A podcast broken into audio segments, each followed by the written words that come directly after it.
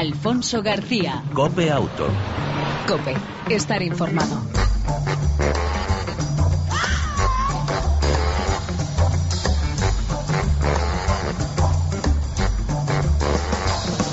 Well, you know I fell on hard times. Bad luck fell on me. Well, now payday fell Hola, ¿qué tal? ¿Cómo estás? Eh, Te damos la bienvenida una semana más a este tiempo de radio dedicado al mundo del motor, tanto en las dos como en las cuatro ruedas.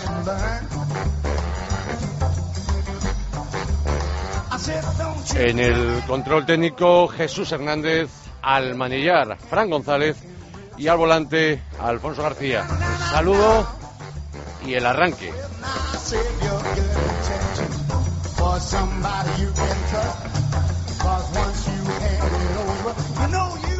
Y si te parece, arrancamos.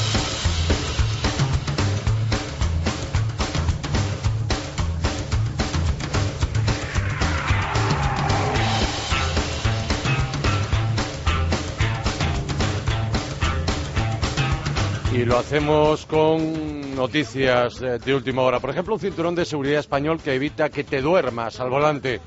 Harke es un proyecto de la Unión Europea para desarrollar un sistema de seguridad para vehículos que permita predecir la fatiga de los conductores y evitar así accidentes. El Instituto de Biomecánica de Valencia está colaborando en el, de- en el desarrollo y ya se está probando un prototipo de esta innovadora solución de seguridad que consiste, en- a grandes rasgos, en unos sensores colocados en el cinturón que eh, verifican datos de mm, cardíacos y en base a eso pues actúan e informan al conductor.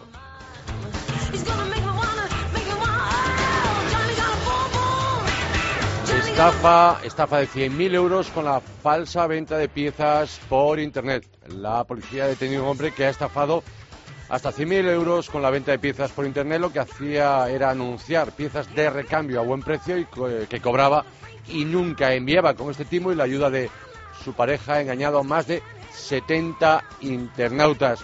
Eh, según la policía, para no dejar rastro, el detenido transfería el dinero que le enviaban las víctimas de su estafa a otras cuentas bancarias de 10 entidades distintas, algunas de ellas a nombre de su pareja, que también ha sido arrestada. En el comunicado fuente del Ministerio de Interior aseguran que con este procedimiento el detenido ha logrado estafar al menos a 73 personas que han denunciado el caso ante la policía en distintos puntos de la geografía española, desde Sevilla pasando por Lugo, Segovia, León, Albacete, Guadalajara y Vitoria, entre otras.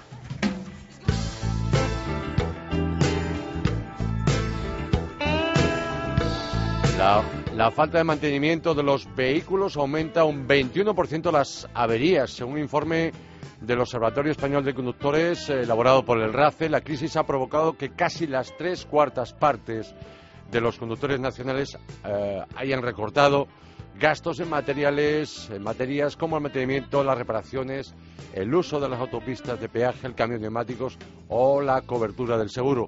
Las solicitudes de asistencia entre el 1 y el 21 y el 28 de julio, con motivo de problemas derivados de los neumáticos como pinchazos, reventones o presión incorrec- incorrecta con aviso de alarma, se incrementaron un 13%. Los datos del Club Automovilístico indican a su vez que los desplazamientos nocturnos en la fase de retorno de las vacaciones ha subido, ha crecido, lo que ha derivado en un aumento del 60% de los servicios de asistencia los domingos entre las 11 de la noche y las 2 de la madrugada.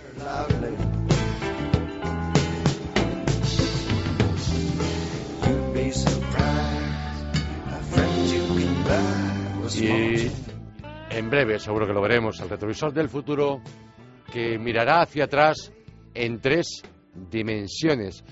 Si algo ha conseguido la tecnología de la conducción es hacerla obviamente más segura, pero todavía eh, queda mucho camino, más eh, avances, más consecuencias, de modo que el Instituto Tecnológico de Óptica, Color e Imagen, Ficosa, Tedesis y el Instituto de Óptica del CSIC no se rinden. Juntos investigan el proyecto Pleno 3D, sistema pionero en el mundo que permitirá sustituir los espejos retrovisores exteriores por una cámara eh, plenóptica, he dicho bien, plenóptica, en 3D que reproducirá una imagen en tres dimensiones del entorno y que visualizará en el interior del vehículo gracias a un monitor. Aunque el objetivo final es mejorar la seguridad vial, existen otras metas que alcanzar antes de su finalización en mayo de 2015, como mejorar la aerodinámica de los vehículos y la percepción que el conductor tiene de todo su entorno. Cuando coges práctica, el cerebro es hábil y te acostumbras a medir las distancias, pero este dispositivo daría mayor facilidad a la conducción. Y como última noticia, contarte que la policía te requisará el móvil si tienes un accidente de tráfico, pero en el Reino Unido, tranquilo.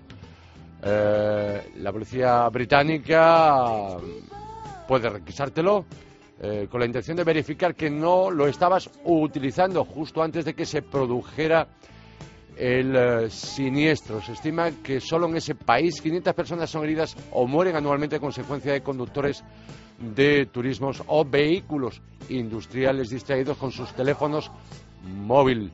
Eh, si no están seguros, los agentes podrán embargar además el móvil del conductor para determinar posteriormente si estaba utilizando el aparato momentos antes de que se produjera el accidente. En caso de que, a consecuencia del impacto, alguien muriera y se comprobara que el conductor del vehículo estaba utilizando su teléfono, podría enfrentarse a una pena de prisión de hasta 14 años. En el Reino Unido ya ves que no se andan con tonterías.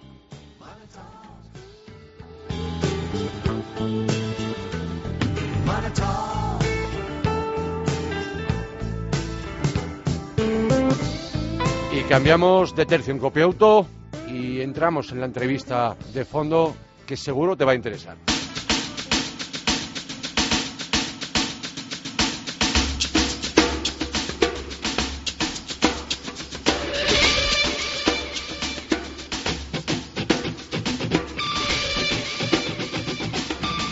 Si vas a comprar un coche de ocasión, si has comprado un vehículo de segunda mano, esto te interesa. Es decir, lo que nos diga el presidente de Gambán, de la Asociación Nacional de Vendedores de Vehículos a Motor Reparación y Recambios. Eh, buenas tardes, don Juan Antonio Sánchez Torres, ¿cómo estás? Hola, ¿qué tal? Buenas tardes. Buenas Gracias. tardes a todos. Gracias por atender la llamada de Copia Auto. Un placer, un placer. Ayer en la agencia, Juan Antonio, eh, la agencia Europa Press daba esta noticia. El dueño de un coche de ocasión tendrá que repararlo donde lo compró para mantener la garantía. Efectivamente. Bueno, vamos, vamos a ver. El, vehículo de ocasión, se cuando lo vende un profesional, ya sea un concesionario, un compraventa con instalaciones, etcétera, eh, tiene la obligación de conceder una garantía de dos años o un año si se pacta entre comprador y vendedor ese plazo. Entonces, durante ese plazo, ya sea dos años o un año, la reparación en garantía, si es que es necesaria, porque hay algún problema, debe hacerse donde el vendedor diga. ¿eh?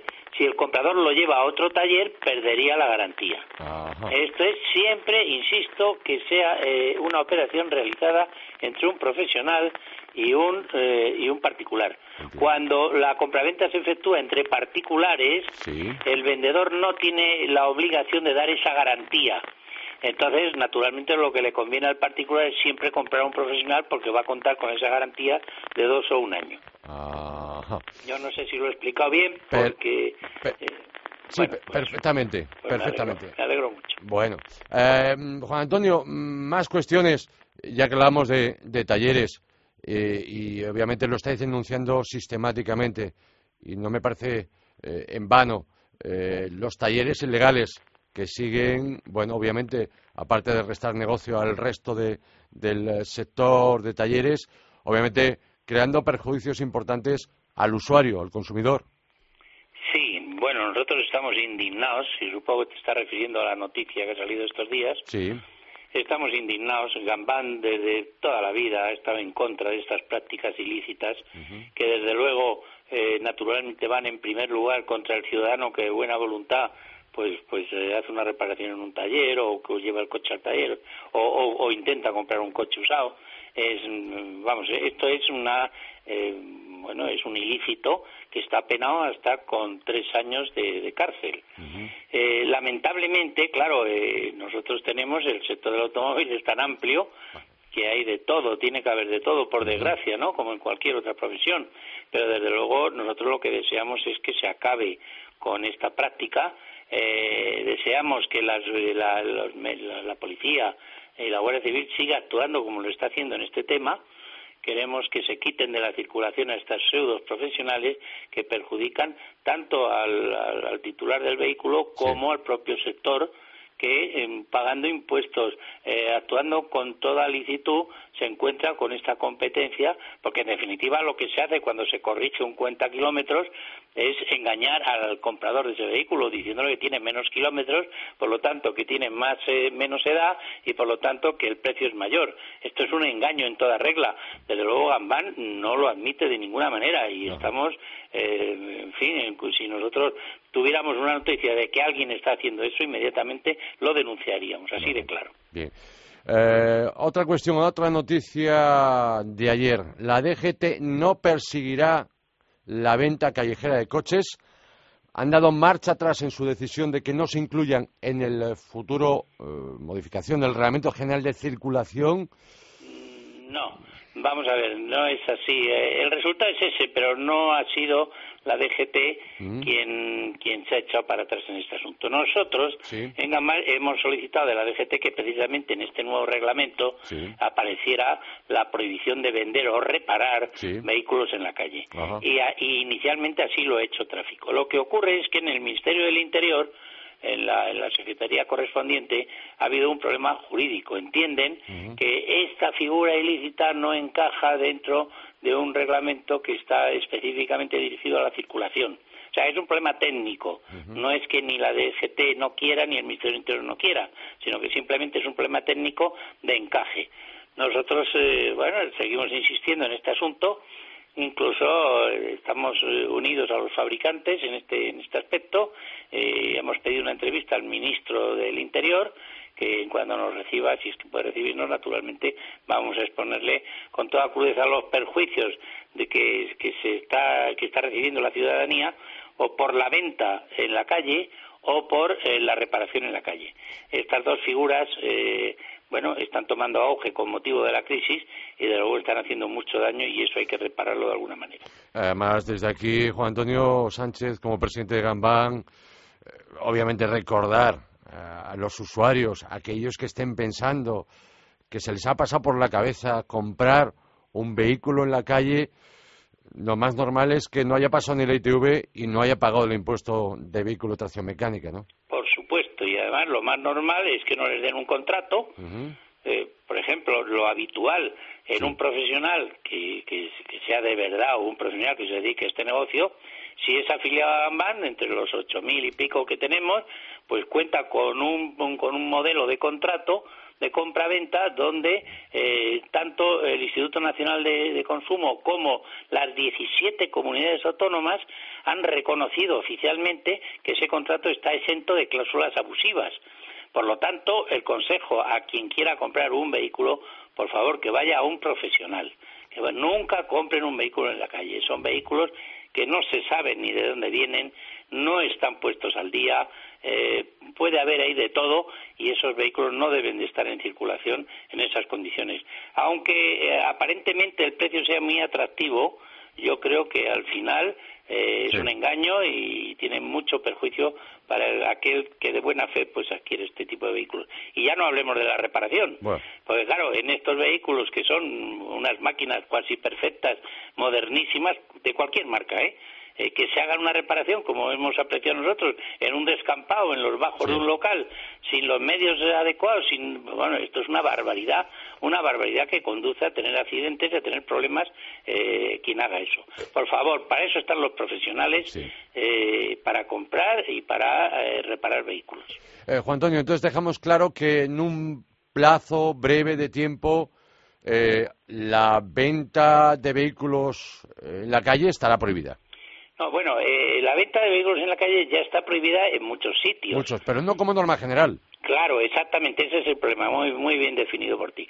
Eh, está, por ejemplo, en Madrid, Sí. se, la instancia de Gambán, el ayuntamiento tuvo a bien, y nos lo agradecimos mucho, pues cambiar las ordenanzas en el sentido de que no se permite ya eh, vender vehículos en la calle. Barcelona por otra vía legal, pero por, por- con, con el mismo resultado. Sí. Eh, Valencia, Alicante, es decir, las grandes ciudades casi todas ya tienen resuelto este problema, aunque es muy difícil de resolver, ¿eh? Sí. Pues claro, poner un coche en una esquina de una calle e intentar venderlo, pues, pues es muy fácil, ¿no? Mm. Eh, entonces, lo que nos hace falta, y tú lo has definido perfectamente, es una normativa general que la puedan aplicar sin dudarlo y con independencia de cada que, de las normativas municipales que cada ayuntamiento tenga, Sí. que lo puedan aplicar en toda España, cualquiera que sea el ayuntamiento de los 8.000 ayuntamientos españoles, pues el más pequeño que tenga un apoyo legal donde impedir esta práctica que tanto daño hace.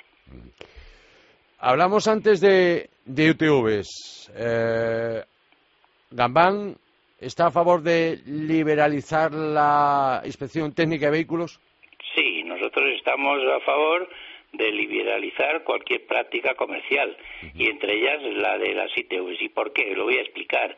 Vamos a ver, eh, nosotros creemos que las limitaciones que existen en estos momentos eh, no tienen razón de ser.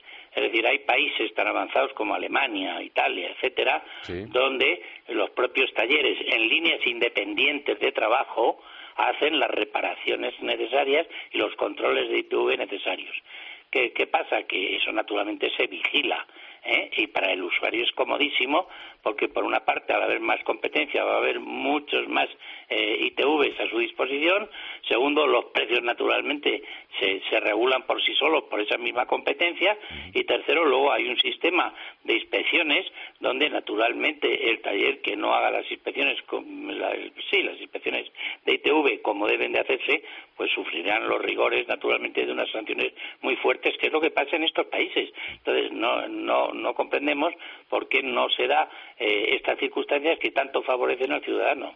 Somos totalmente partidarios de la liberalización de las ITVs en todos los sentidos. Porque además los usuarios saldríamos ganando. A lo mejor en muchos de los casos eh, eh, nos podría salir gratis independientemente de pagar las tasas que hubiera las, las oficiales, por así decirlo, ¿no? Claro, claro. Bueno, lo primero, lo que, que acabamos de decir, Sí. es que habría una competencia que los precios naturalmente pues se tendrían que regular por sí solos, como pasa siempre que hay competencia, ¿no?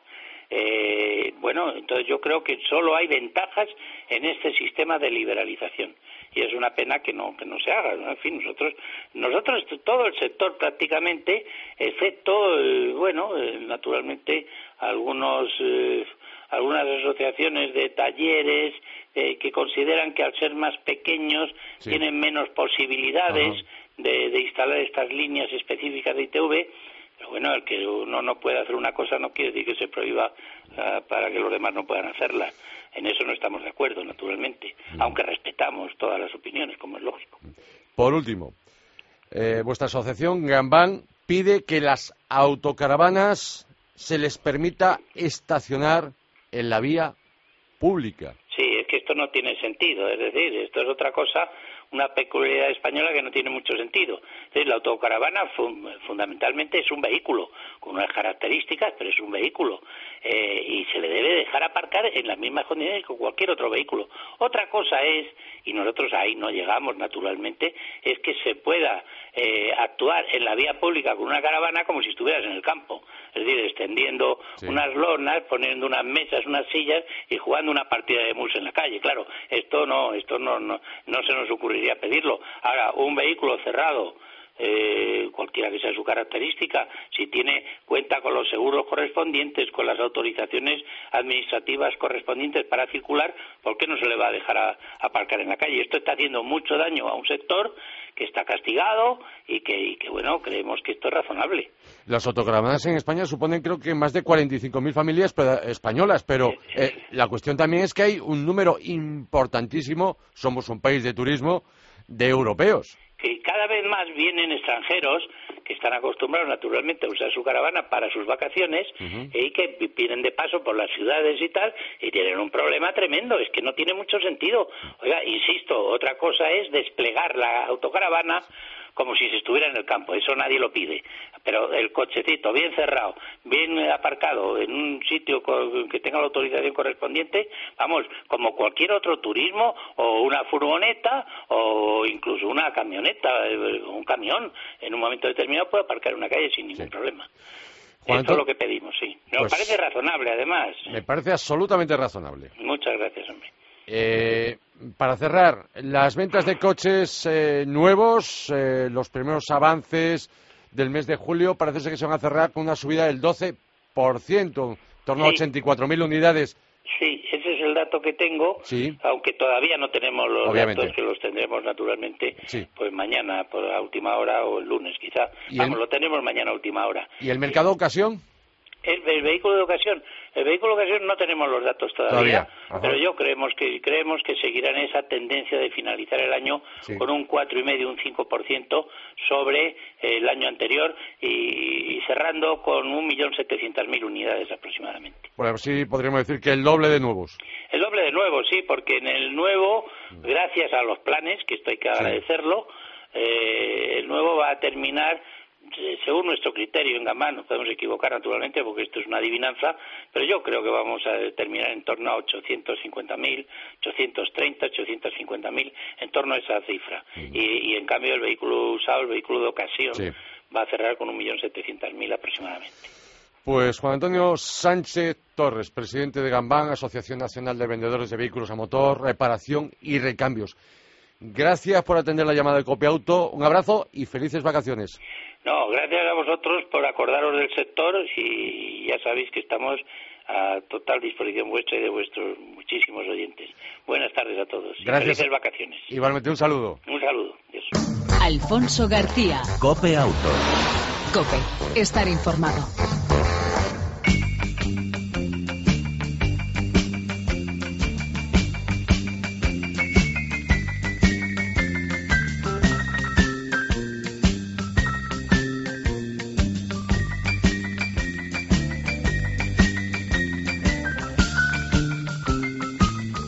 Entramos en la prueba del coche de la semana en Copeauto. El Citroën C4 Cactus, el EHDI 92 ETG6, caja de cambios pilotada. En su día te hablamos, avanzamos en líneas generales del Cactus. En esta ocasión entramos en profundidad. Recuerda que este Citroën Cactus no es un todo camino. Su altura es de un turismo, poco más de 4 metros, eh, a medio camino entre un C3 y un C4. Diseño original, soluciones prácticas y sencillo por dentro. Espacio correcto, mejor la capacidad del maletero, 400 litros, peca de una boca de carga algo alta. Interior original, asientos tipo sofá, instrumentación agrupada, pocos botones, velocímetro legible. Eh, en cuanto al techo, panorámico, que será una de las cosas que te atraigan, pero sin cortinilla. No es recomendable en zonas con mucho sol. El eh, cristal eh, deja pasar y mucho y convierte el coche casi casi en un cocedero de mariscos. Por lo tanto, no recomendable en zonas de, yo diría que de mitad del mapa para abajo, eh, opta por, por el techo convencional y nada de techo panorámico. Interesante en cuanto a los eyectores de agua integrados en las, en las escobillas del limpiaparabrisas. El Airboom, que son esas protecciones laterales de poliuretano tipo burbuja que son tan llamativas en los laterales de la carrocería de este Cactus, que protegen, obviamente, de pequeños golpes y arañazos y las barras del techo que realmente son atractivas. Hemos probado el conocido motor, la mecánica 1.6 HDI de 92 caballos, que solo se ofrece con caja automática pilotada. Se mueve bien en ciudad este motor, en vías rápidas, bueno, pues para quien no guste de correr, pues realmente va muy bien. Consumos muy ajustados, eh, en torno a 5 litros de gasoil de, media. El cambio, eh, vuelvo a repetir, es caja o cambios automática eh, específica llamada ETG6. Eh, el cambio nos ha gustado, aunque cuenta con levas al volante, sigue siendo pelín brusco e incómodo en determinadas situaciones. Si no quieres cambio automático, tendrás que optar por el 100 caballos, pero que solamente se ofrece con caja manual de 6 velocidades. No consume mucho más, poquito, poquito más. El Citroën C4 Cactus eh, tiene una dirección cómoda, confortable, suspensión blanda, frena bien. Optar eh, en la compra por llantas de 15 o 16 pulgadas como mucho, no ir a 17 porque lo hace bastante incómodo. Cuenta con asistente de arranque encuestas como equipo de serie SP, es control electrónico de estabilidad, control de velocidad de crucero ilimitador, faros de niebla con función eh, de, de- esquinado, de, lo diré, de corner, eh, detector de subinflado de neumáticos, cámara de visión trasera y sensor de lluvia y luces. Tres acabados, diez colores con cuatro del Airband, los protectores de poliuretano. El precio de este C4 Cactus HDI 92 caballos desde 16.850 euros. Repito, solo con cambio automático.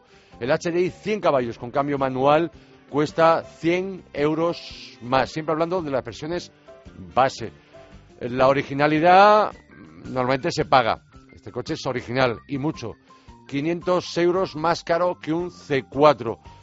Pero atención, eh, Citroën en España eh, y el resto de Europa ha optado por un sistema en el lanzamiento de este modelo el Cactus, un sistema de financiación diferente. Se puede eh, usar y pagar por los kilómetros que realicemos. Interesante la idea y la política para tiempos que corren de apretarse el cinturón. Y hasta aquí la prueba al coche de la semana en Copia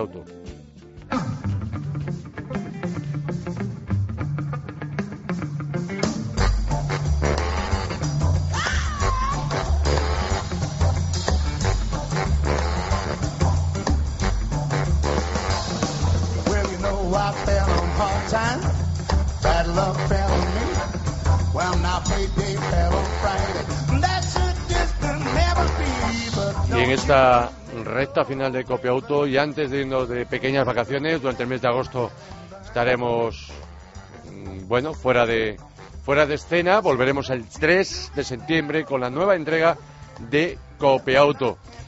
Decía, consejo, si vas a alquilar un vehículo, revisa a fondo tanto el estado eh, en el que te hayan entregado el coche como la información que recoge el contrato de alquiler, comprobar detalles como el precio final, la cobertura del seguro o el lugar de la devolución del coche antes de retirar el vehículo. Puede ahorrarte muchas sorpresas. Revisa el coche y el contrato antes de retirar el coche, el, mismo. El contrato debe recoger detalles relativos a la retirada y devolución del coche, condiciones en las que se entrega y se devuelve, si existen desperfectos, el lugar exacto de devolución del vehículo.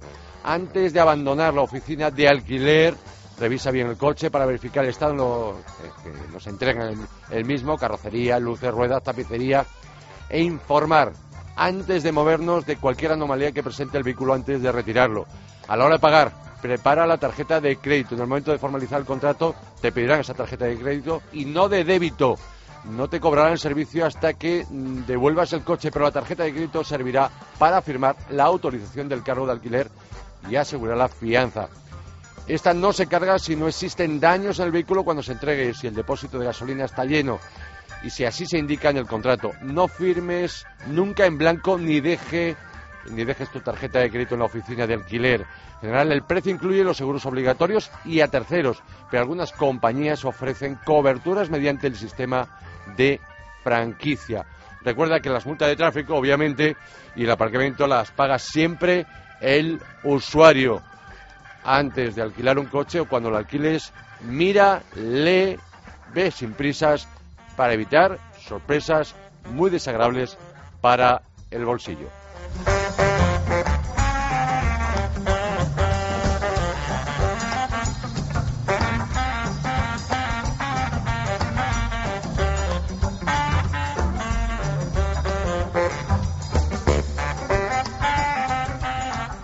En el eh, control eh, técnico, Jesús Hernández, como siempre, todo un lujo al manillar.